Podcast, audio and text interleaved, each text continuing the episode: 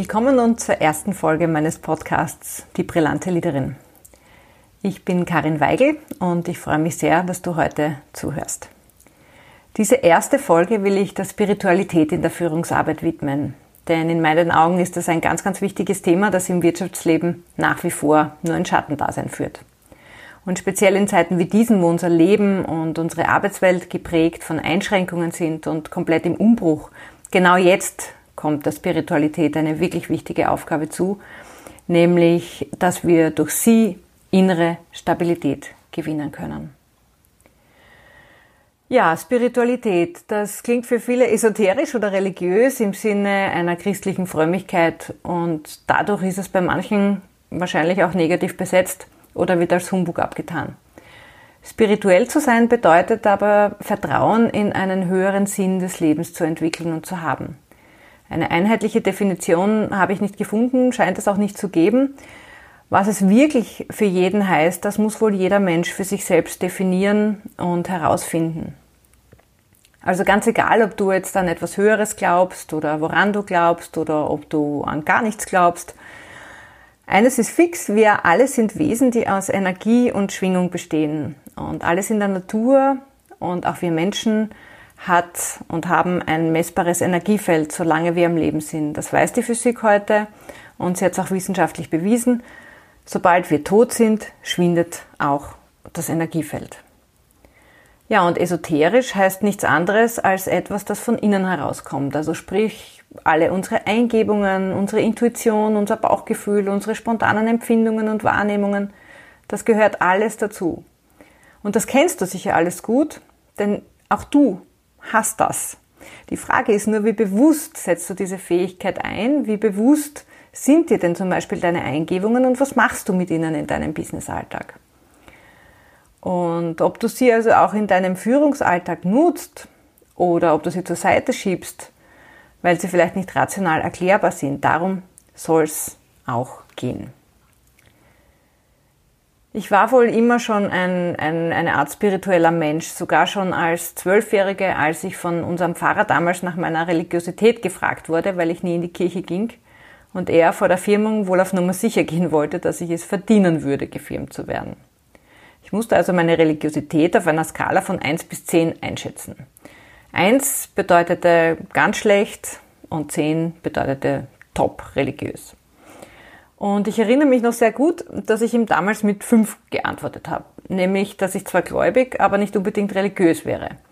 Und ich davon ausgehe, dass wir ohnehin alle wiedergeboren wären, denn wir müssten ja aus unseren Fehlern lernen. Woher ich das hatte? Keine Ahnung. Ich spürte es einfach immer schon. Und ich erinnere mich noch, dass unser Pfarrer damals gar nicht von meiner Antwort begeistert war. Eh klar, ja. Äh, ich musste nun ab diesem Tag bis zur Firmung jeden Sonntag in die Kirche gehen, denn sonst würde er mich nicht firmen, meinte er.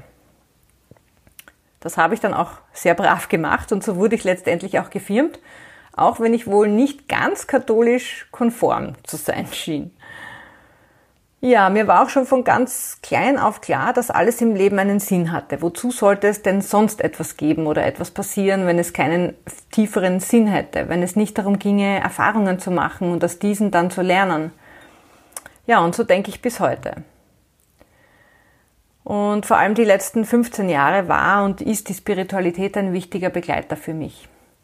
Ich bin zwar immer wieder ein bisschen nachlässig, wenn es ums Meditieren geht, aber ich versuche regelmäßig Inseln in meinen Alltag einzubauen, in denen ich mich zentriere, Yoga-Übungen mache oder auch einfach nur atme. Ich führe auch ein kleines Dankbarkeitsbüchlein, denn im Trubel des Alltags übersehe ich sonst all die kleinen Dinge viel zu leicht, für die ich dankbar sein kann. Der Rückzug und die Besinnung auf mich selbst und das Gefühl des Angebundenseins an quasi Himmel und Erde gleichermaßen hat mir in den letzten Jahren meiner Selbstständigkeit, auch in schwierigen Situationen, wirklich Halt und innere Ruhe gegeben. Ja, aber kommen wir nun wieder darauf zurück, warum ich finde, dass wir Menschen die Spiritualität künftig viel, viel stärker in unser Alltags- und Arbeitsleben integrieren sollten, sofern wir das nicht eh schon tun. Die Wirtschaft ist tough. Da geht es ums Geld, da geht es um Karriere und da geht es um Macht. Und in der Politik ist das sehr ähnlich.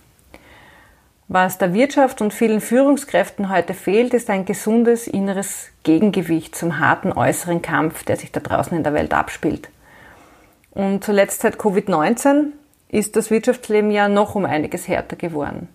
Mit dem Unterschied, dass es nun wirklich jeden von uns betrifft, bis in unser privates Leben hinein.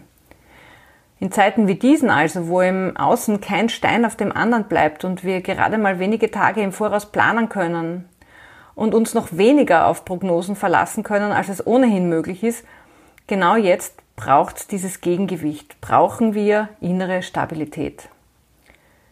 Angst davor, wie es weitergehen wird, Panikmache durch die Medien, Verunsicherung, was wir glauben können oder wen wir in Politik und Wirtschaft vertrauen können, viele Einschränkungen, die wir erleben und dennoch zu versuchen, in all dem Wirbel ein Fels in der Brandung zu sein, das verlangt uns allen enorm viel ab. Und dabei haben viele schon erkannt, dass es sie aus der Bahn wirft, wenn sie sich nur im Außen orientieren, denn das Außen bietet gerade sehr wenig bis gar keine Orientierung. Stabilität im Inneren zu bekommen, das ist das, was wir alle jetzt brauchen, jeder und jede einzelne von uns. Denn wenn wir alle wenigstens zwischendurch in uns ruhen, dann reduziert sich die Gefahr, dass wir als Gesellschaft dem äußeren Druck nachgeben und als Gesellschaft panisch werden. Ja, und das gilt für unser Privatleben, aber auch für unseren Arbeitsalltag und ganz besonders für dich als Leaderin, denn als Leaderin ist es eine deiner Aufgaben, Stabilität zu geben. Nur wie soll das gehen, wenn du dich selbst innerlich alles andere als stabil fühlst? Gerade in Krisenzeiten kommt auf Führungskräfte eine zusätzliche Herausforderung zu, nämlich genau dieser Fels in der Brandung zu sein, auf den Wogen der Veränderung zu reiten, flexibel zu sein und eine möglichst positive Stimmung zu verbreiten. Aber damit du das tun kannst, musst du es aus dir selbst heraus spüren können. Spirituelle Praktiken können dir dabei eine wertvolle Unterstützung sein. Ich werde dir am Schluss noch ein paar kleine, einfache Ideen dazu mitgeben. Beobachte dich also einfach mal, ob dich kurzfristige Veränderungen leicht aus der Bahn werfen, ob dir die aktuelle Unsicherheit schlaflose Nächte beschert, ob du öfter gereizt oder genervt reagierst als früher. Alles das sind Anzeichen, dass es im Außen und dann langsam, langsam auch in deinem Inneren zu viel wird. Auf das, was im Außen passiert, hast du meistens keinen Einfluss, sehr wohl aber auf das, was in deinem Inneren passiert. Ob du dich von der medialen Berichterstattung mitreißen lässt, ob du dich nach wie vor stark und belastbar fühlst, ob du dich gut abgrenzen kannst, ob dir ganz viele besorgte Gedanken durch den Kopf gehen, ob deine Nächte unruhig sind und dir wenig Erholung bieten, oder eben ob du trotz aller Turbulenzen gut schlafen kannst und auch abschalten kannst. Alles das, das kannst du selbst beeinflussen. Und nicht nur deshalb ist es wichtig, den Blick nach innen zu richten und einen Weg zu finden, wie du aus dir selbst heraus Stabilität und Kraft generieren kannst. Du tust das nicht nur für dich, sondern auch für alle anderen. Je mehr Menschen in der Ruhe bleiben können, desto besser werden wir als Kollektiv durch diesen Wandel gehen. Und die heiße Phase des Wandels hat gerade erst so richtig begonnen. Ja, und dir als Leaderin kommt eben da eine besonders wichtige Aufgabe zu, nämlich den Wandel mit zu begleiten und zu gestalten.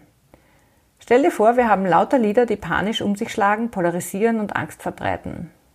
Oder wir haben Lieder, die gelassen und ruhig in Sprache und Auftreten in turbulenten Zeiten einen Schritt nach dem anderen setzen. Welcher Typ wärst du denn gerne? Ja, und ich weiß natürlich, dass das für die meisten von uns keine leichte Übung ist. Also ist es dringend an der Zeit, dass wir uns alle auf diesen inneren Entwicklungsprozess einlassen. Wenn du beispielsweise an Astrologie oder andere spirituellen Lehren interessiert bist, dann wirst du schon gelesen oder gehört haben, dass wir an der Schwelle zu einer neuen Zeit stehen. So ungefähr 2026, 2027 soll dieser Wechsel stattfinden. Der Übergang ist allerdings sehr fließend und dauert viele Jahrzehnte. Und wenn wir genau hinschauen, dann können wir diesen Übergang schon einige Zeit lang beobachten. Wir sind also schon länger mittendrin, als wir es vielleicht glauben und haben es auch immer wieder gespürt, aber jetzt langsam kann niemand mehr die Augen davor verschließen, denn nun ist die Veränderung offensichtlich. Und wenn wir die letzten 20 bis 30 Jahre zurückschauen, dann war der Wandel bereits sehr gut erkennbar mit der Erfindung des Internets zum Beispiel oder den großen, immer brisanter werdenden Umweltthemen und der Häufung von psychischen Problemen bei Menschen, Stichwort Burnout. Mittlerweile ist der Wandel voll im Gange und die technische Entwicklung schreitet so rasch voran, dass wir alle kaum Schritt halten können. Die Rolle des Menschen scheint sich zu verändern und mit der Automatisierung unseres Lebens ändert sich natürlich auch die Rolle der Arbeit und wie wir künftig arbeiten werden. Wenn also gewohnte Paradigmen auf den Kopf gestellt werden und unser bekanntes Leben durcheinander gewirbelt wird, dann brauchen wir innere Stabilität. Und wie ich vorher schon gesagt habe, nicht nur für uns selber, sondern auch für unsere Gesellschaft, für das Kollektiv, für die ganze Welt. Es geht dabei also nicht nur darum, wie wir mit uns selbst umgehen, sondern auch darum, wie wir miteinander umgehen. Denn das hat auch einen Einfluss, wie wir mit der Welt und unserem Planeten umgehen. Wenn wir uns als Individuen gestresst und angstbehaftet fühlen, dann werden wir wenig geistige und körperliche Ressourcen haben, um uns anderen gegenüber gelassen, verständnisvoll und fürsorglich zu zeigen. Denn wenn es ums eigene Überleben geht, dann wird es existenziell. Die Frage ist also, wie jeder und jede von uns diese existenzielle Frage, dieser existenziellen Frage begegnen kann. Ob wir also auch in Zeiten der Krise gelassen sein können oder ob wir dann die Nerven wegwerfen. Je mehr Menschen die Nerven wegwerfen, desto dramatischer für uns alle. Und deshalb ist auch dein Beitrag und der Beitrag von jedem und jeder Einzelnen von uns so wichtig. In der neuen Zeit wird es nämlich darum gehen, dass wir uns im Spannungsfeld zwischen Eigenverantwortung und Eigennutz bewegen werden. Also ob wir im besten Sinne gut für uns sorgen, im Sinne der Eigenverantwortung, um auch für andere gut da sein zu können, oder ob wir Angst haben, unterzugehen und demnach eigennützig zu agieren, indem wir nicht teilen, was wir haben, oder andere übervorteilen oder sogar betrügen. Im Flugzeug heißt es beispielsweise im Falle des Druckabfalls in der Kabine zuerst sich selbst die Maske aufsetzen und dann erst den anderen helfen. Das wäre die eigenverantwortliche Seite der Medaille. Zum Eigennutz habe ich vor kurzem eine unglaubliche Geschichte über ein Delikatessen-Käsegeschäft gehört, das extrem schlecht in Google bewertet wurde, nämlich mit knapp zwei Sternen bei über 400 Bewertungen. Und das muss man echt schon mal zusammenbringen. Und das ist deshalb passiert, weil die Verkäufer offenbar angehalten sind, dort die Menschen über den Tisch zu ziehen. Man bekommt dort verschiedene sehr teure Käsesorten zum Probieren und wenn man sich dann für eine entschieden hat, bekommt man viel mehr, als man bestellt hat, heruntergeschnitten. Das passiert, indem der Verkäufer die ihm gezeigte Breite oder genannte Menge einfach größer macht und natürlich dann auch verrechnet. Und da das Stück Käse hinter dem Rücken der Käufer geschnitten, gewogen und verpackt wird, fällt es den meisten nicht sofort auf. Und im Trubel übersehen dann wohl auch die meisten beim Zahlen mit Karte den Betrag, denn der Betrag wird normalerweise nicht genannt. Und so kam es, dass offenbar nicht nur ein Kunde statt 100 Gramm einer Käsesorte um 20 Euro beispielsweise 600 Gramm bekam und dafür 120 Euro zahlte. Oft kamen die Kunden erst zu Hause drauf, da die Summe beim bargeldlosen Zahlen eben nicht erwähnt worden ist ja, und äh, sie beim, bei der Verwendung der Karte nicht genau geschaut haben. Solche Situationen entbinden natürlich nicht von der Eigenverantwortung und dennoch ist es schön dreist, dem Kunden so viel mehr Menge unterzujubeln. Es scheint also offenbar die Praxis dieses Geschäfts zu sein, denn mehr als 400 Personen haben über Google genau ein solches Erlebnis zurückgemeldet. Und das beschreibt ganz schön das Spannungsfeld der nächsten Zeit.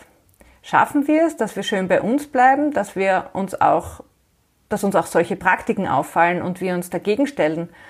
Oder werden wir quasi Opfer unserer eigenen Unachtsamkeit und Zerstreutheit? Beziehungsweise wie gehen wir mit anderen um? Versuchen wir unseren eigenen Vorteil zu Lasten anderer herauszuholen und sei es nur im ganz kleinen. Genau dafür braucht es Bewusstsein und Präsenz im Jetzt. Ich möchte dir also eines heute mitgeben. Achte darauf, dass du dein inneres Gleichgewicht behältst.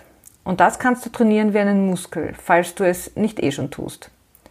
Zum Beispiel, indem du jeden Tag in der Früh als erstes fünf Minuten bewusst atmest und am Abend als letztes vor dem Schlafengehen ebenfalls. Hast du gewusst, dass du jeden Tag mehr als 14.000 Mal ein- und ausatmest? Das ist unglaublich, oder? Und das tust du automatisch und meist unbewusst. Deswegen ist es wichtig, dass wir uns immer wieder auf unseren Atem konzentrieren. Atemübungen reduzieren Angst und Unruhe und sie wirken sich auch positiv auf deinen Blutdruck und Kreislauf aus. Sie fördern deine Kreativität und sie stärken dein Immunsystem. Dein Atem ist nämlich die Verbindung zwischen deinem Körper und deinem Geist. Dazu gibt es zum Beispiel die Atemübung Kleiner Tod. Setz dich aufrecht hin und atme tief ein, soweit du kannst. Dann hältst du den Atem an und zählst bis 20. Dann atmest du wieder langsam aus, leerst die Lunge ganz komplett und hältst wieder den Atem an und zählst bis 20. Dann atmest du wieder langsam ein, hältst wieder den Atem an und zählst wieder bis 20. Und das machst du mindestens sieben Mal. Such dir dafür einen bequemen Platz. Es kann nämlich sein, dass dir anfangs ein bisschen schwindelig wird, also stehen ist vielleicht nicht ganz so gut, sitzen ist wahrscheinlich besser. Probier es einfach aus, wie es am besten ist für dich. Und beim Einatmen verbinde dich mit dem Gefühl von Kraft und Zuversicht, so gut es für dich geht. Und beim Ausatmen atmest du alles ganz bewusst aus, was du an Belastung abschütteln und loswerden möchtest. Eine zweite Empfehlung ist ein Dankbarkeitsbüchlein, in das du jeden Abend schreibst und deinen Tag Revue passieren lässt. Du notierst dir alles, was du an diesem Tag äh, erlebt hast und wofür du dankbar bist. Menschen, Ereignisse, Erlebnisse, was auch immer. Und während du den Tag so Revue passieren lässt, versuchst du diese Dankbarkeit auch zu spüren. Das ist ganz, ganz wichtig in dem Zusammenhang, dass du sie auch spüren kannst. Nimm dir also gut zehn Minuten Zeit dafür und ähm, ja, ich mache das gerne kurz vor dem Schlafengehen. Bei allem, was du tust, versuche deine Gedanken auf das Hier und Jetzt zu konzentrieren. Also nicht daran zu denken, was morgen alles sein wird oder was du heute nicht lösen konntest oder wie schön es im Urlaub war vor einigen Wochen. Im Jetztsein ist der Schlüssel für dein inneres Gleichgewicht. Und auch das will geübt sein, denn unser Geist ist sehr umtriebig und beschäftigt und führt uns gerne in alle Richtungen. Indem du aber bewusst atmest oder dich auf das Spüren konzentrierst, holst du ihn in die Gegenwart zurück. Und eine dritte Empfehlung, wenn du dich gerade sehr unruhig und getrieben fühlst oder schlecht schläfst, weil dich viele Dinge beschäftigen, besorge dir eine Nadelmatte, auf die du dich vor dem Einschlafen legst und auch durchaus zum Aktivieren in der Früh draufstellst. Ja, das ist so wie eine Fakirmatte. Äh, das tut zu Beginn ein bisschen weh und du brauchst vielleicht zwei, drei Tage, bis du dich daran gewöhnt hast. Sie reguliert aber den Körper auf eine unglaubliche Art und Weise. Es gibt äh, verschiedene Marken im Internet. Eine tolle Initiative, die solche Matten produziert, ist äh, shaktimat.de. Du findest die Seite auch in den Shownotes unter dieser Folge. Schau mal auf deren Seite, da findest du auch ganz viele Infos, wie du sie nutzen kannst. Ich habe auch eine und ich liebe sie. Und äh, ja, was ich vielleicht noch erwähnen sollte, ich habe übrigens nichts davon, wenn du dort eine Matte bestellst. Ich finde sie selbst einfach nur toll und deswegen gebe ich dir diese Empfehlung weiter. Lege dich also auf die Matte für einige Minuten, wann immer du das Gefühl hast, du möchtest zu dir kommen oder zur Ruhe finden, aber wie gesagt, am besten vor dem Schlafen gehen. Und spüre nur, wie sich dein Körper anfühlt. Versuche deine Gedanken im Augenblick zu halten und deinen Atem zu beobachten. Und du wirst sehen, spätestens nach den ersten zwei bis drei Mal schläbst du wieder durch. So, jetzt habe ich einiges zum Thema Spiritualität gesagt und dir auch noch ein paar Tipps mitgegeben, wie du zu mehr innerer Stabilität kommen kannst, wie du diese trainieren kannst. Und da gibt es natürlich noch viel, viel mehr. Die Spiritualität wird uns in anderen Ausgaben dieses Podcasts auch immer wieder begleiten. Es ist einfach ein unglaublich bereicherndes Thema, wenn man sich darauf einlässt. Für heute möchte ich es mal damit belassen und wünsche dir viel Freude und innere Stabilität in den kommenden Wochen und Monaten und ich freue mich, wenn du das nächste Mal auch wieder dabei bist. Herzlichst, deine Karin.